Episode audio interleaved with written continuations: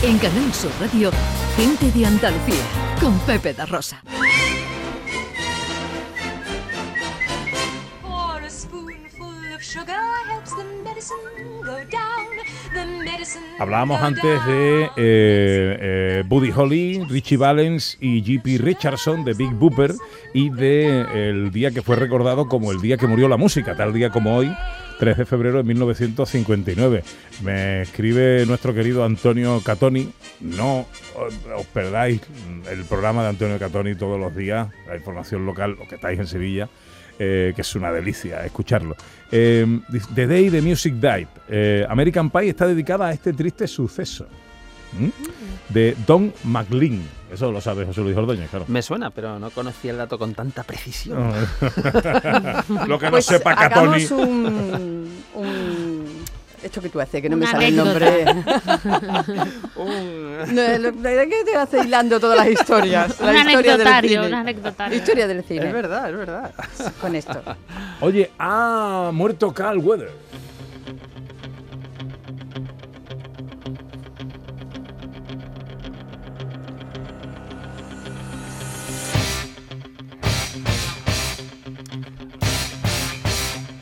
Que es como decir, ha muerto Apollo Creed, porque Carl Weathers lo recordamos sobre todo, yo creo, de las primeras cuatro partes de Rocky. En Rocky 1, recordemos, era el, era el malo.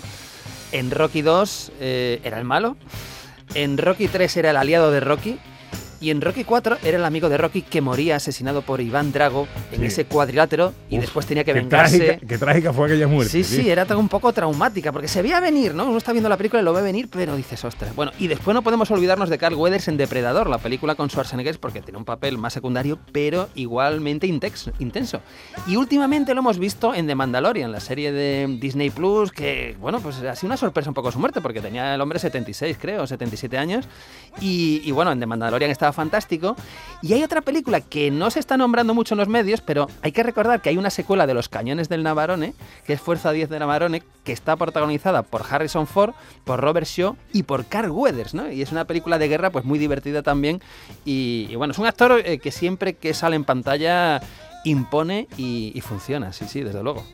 Pues sí, era joven, no era, Era demasiado joven mayor, ¿no? y ya digo, estaba, había vuelto un poco a, a la, a la actualidad por The Mandalorian, que es una serie divertidísima en el universo de Star Wars y oye, tenía ahí un papel muy, muy interesante. Bueno, eh, actualidad del mundo del cine. eh, ¿Qué tenemos por ahí, Ana Una Carvajal? nueva entrega de Cazafantasmas. Llevo 40 años esperando esto. Se hacen llamar los cazafantasmas. Según esos juntaletras, salvaron el mundo. No hubo testigos. Bueno, hay que recordar, todos nos acordamos de la primera de los cazafantasmas, año 84, con Bill Murray, Dan Aykroyd, eh, Harold Ramis, ¿no? Y un reparto de secundarios estupendo. Hubo una secuela en los 80 de la que nadie se acuerda porque era bastante mala. Después, hace unos años, tuvimos una versión femenina de los cazafantasmas y hace un par de años llegó un poco una, una especie de continuación de las, de las antiguas, pero con unos protagonistas más jóvenes, ¿no? Y ahora vuelven de nuevo estos jóvenes protagonistas, pero vienen acompañados de gran parte del reparto original. Es decir, pues vienen acompañados de Arnie Hudson, vienen acompañados de Dan Aykroyd y vienen acompañados de Bill Murray. Y ver a Bill Murray de nuevo cazando fantasmas, yo creo que ya merece el precio de cualquier entrada, esté como esté la película.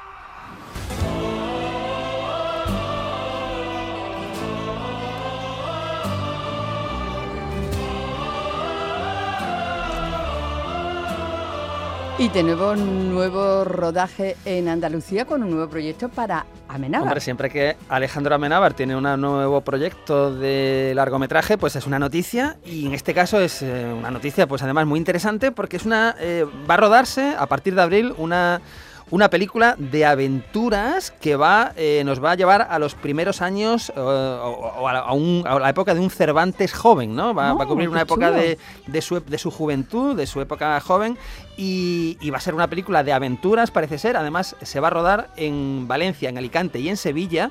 Y va a tener un presupuesto de 15 millones de dólares, que bueno, es un es una presupuesto interesante para una película española. La película se llama El cautivo y ya digo, se, se está vendiendo un poquito como O una... sea, el Cervantes que no está escrito en, en la. O sea, el Quijote que no está escrito en. el- Exactamente, pero yo creo que van a jugar con el hecho de que le pasen cosas a Cervantes en, esa, en esas aventuras que después identifiquemos con cosas que van a pasar en la novela del Quijote. ¿no? Vale, yo creo vale, que harán vale. eso porque... Ah. Yo creo que Cervantes además estuvo en Andalucía como recaudador de impuestos, ¿no? O, o trabaja, como trabajos de estos para, para el Estado. Interesante. Sí, la verdad yo, yo creo que cualquier película de, de Amenábar siempre a priori es interesante y aquí parece que Julio Peña va a ser el actor que va a interpretar a, a este Cervantes en su versión más joven. Oh.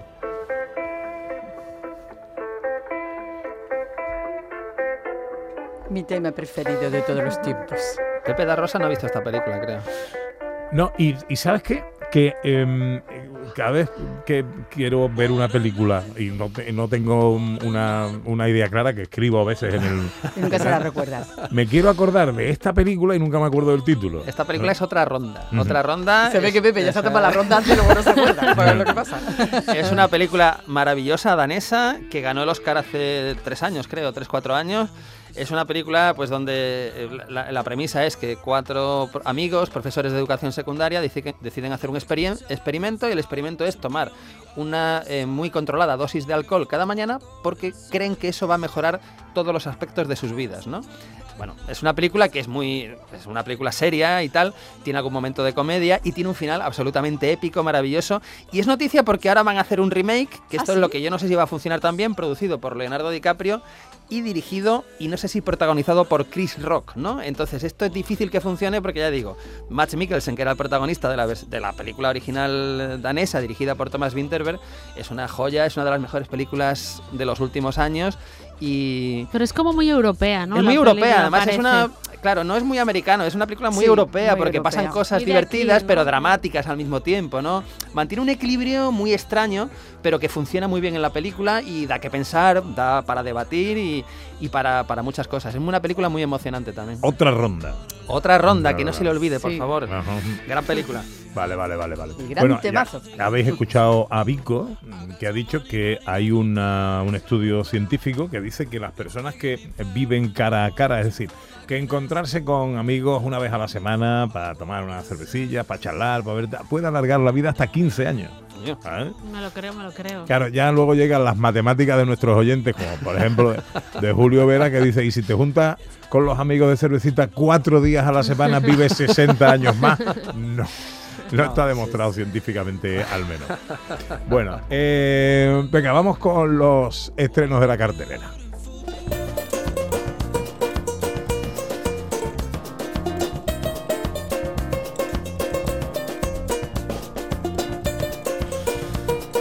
¿Qué tenemos por ahí, director? Bueno, pues hablábamos de Matt Mikkelsen en otra ronda y vamos a empezar con una película protagonizada por Matt Mikkelsen que ayer se estrenó y que tiene por título La Tierra Prometida. Ludwig Kallen, bienvenido a Hal Manor. ¿Quiere cultivar el páramo? Quiero crear el primer asentamiento del rey. Está haciendo un trabajo magnífico. Esto empieza a cobrar vida. El páramo es la creación de Dios en todo su esplendor. ¿Por qué castrar a una bestia salvaje que quiere ser libre? Dios puso al hombre en la tierra para crear la civilización.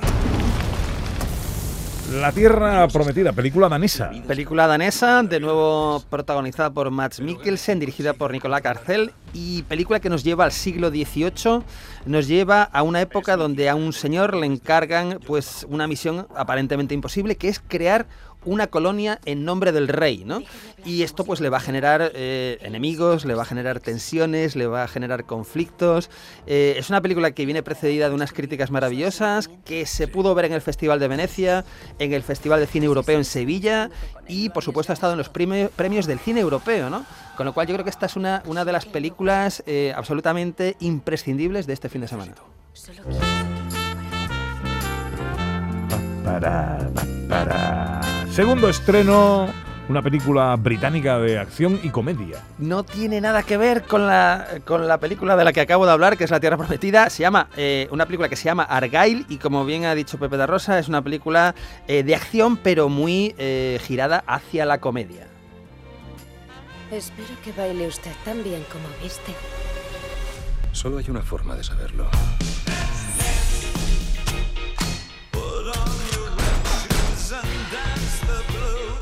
Usted y yo somos iguales.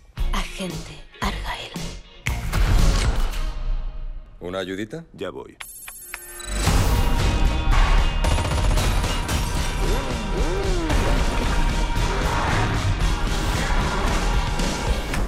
El libro es magnífico, cielo, pero Bueno, explícalo porque en el, en el tráiler, si solo lo oímos y no lo vemos, no lo vamos a entender. Bueno, aquí tenemos a una autora, una escritora de novelas de espionaje, ¿no?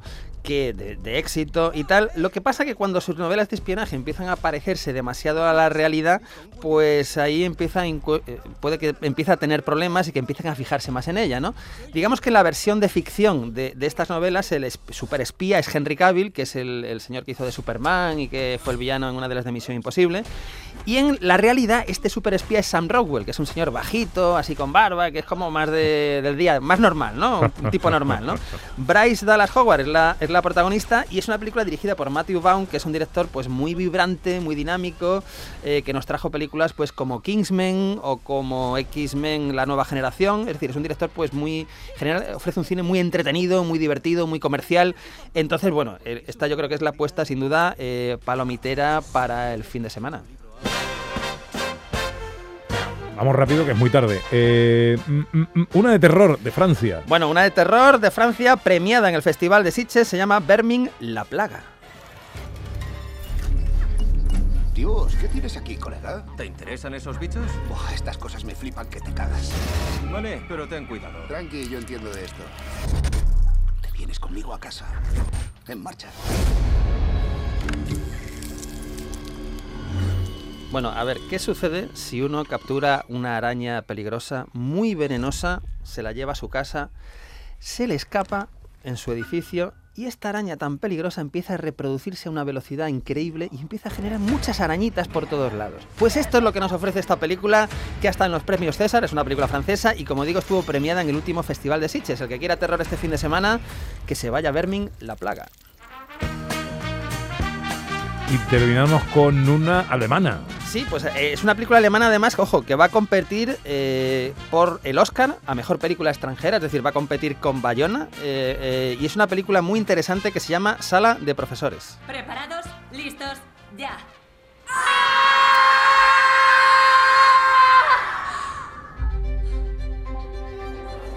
¿Qué ha pasado ahí, director? Bueno, pues es una película que nos mete en estas clases de secundaria en la sociedad alemana y donde hay un robo. Empiezan a haber robos en, una de las clases y esto va a generar un conflicto entre la profesora, los alumnos, los padres de los alumnos, el equipo directivo del centro.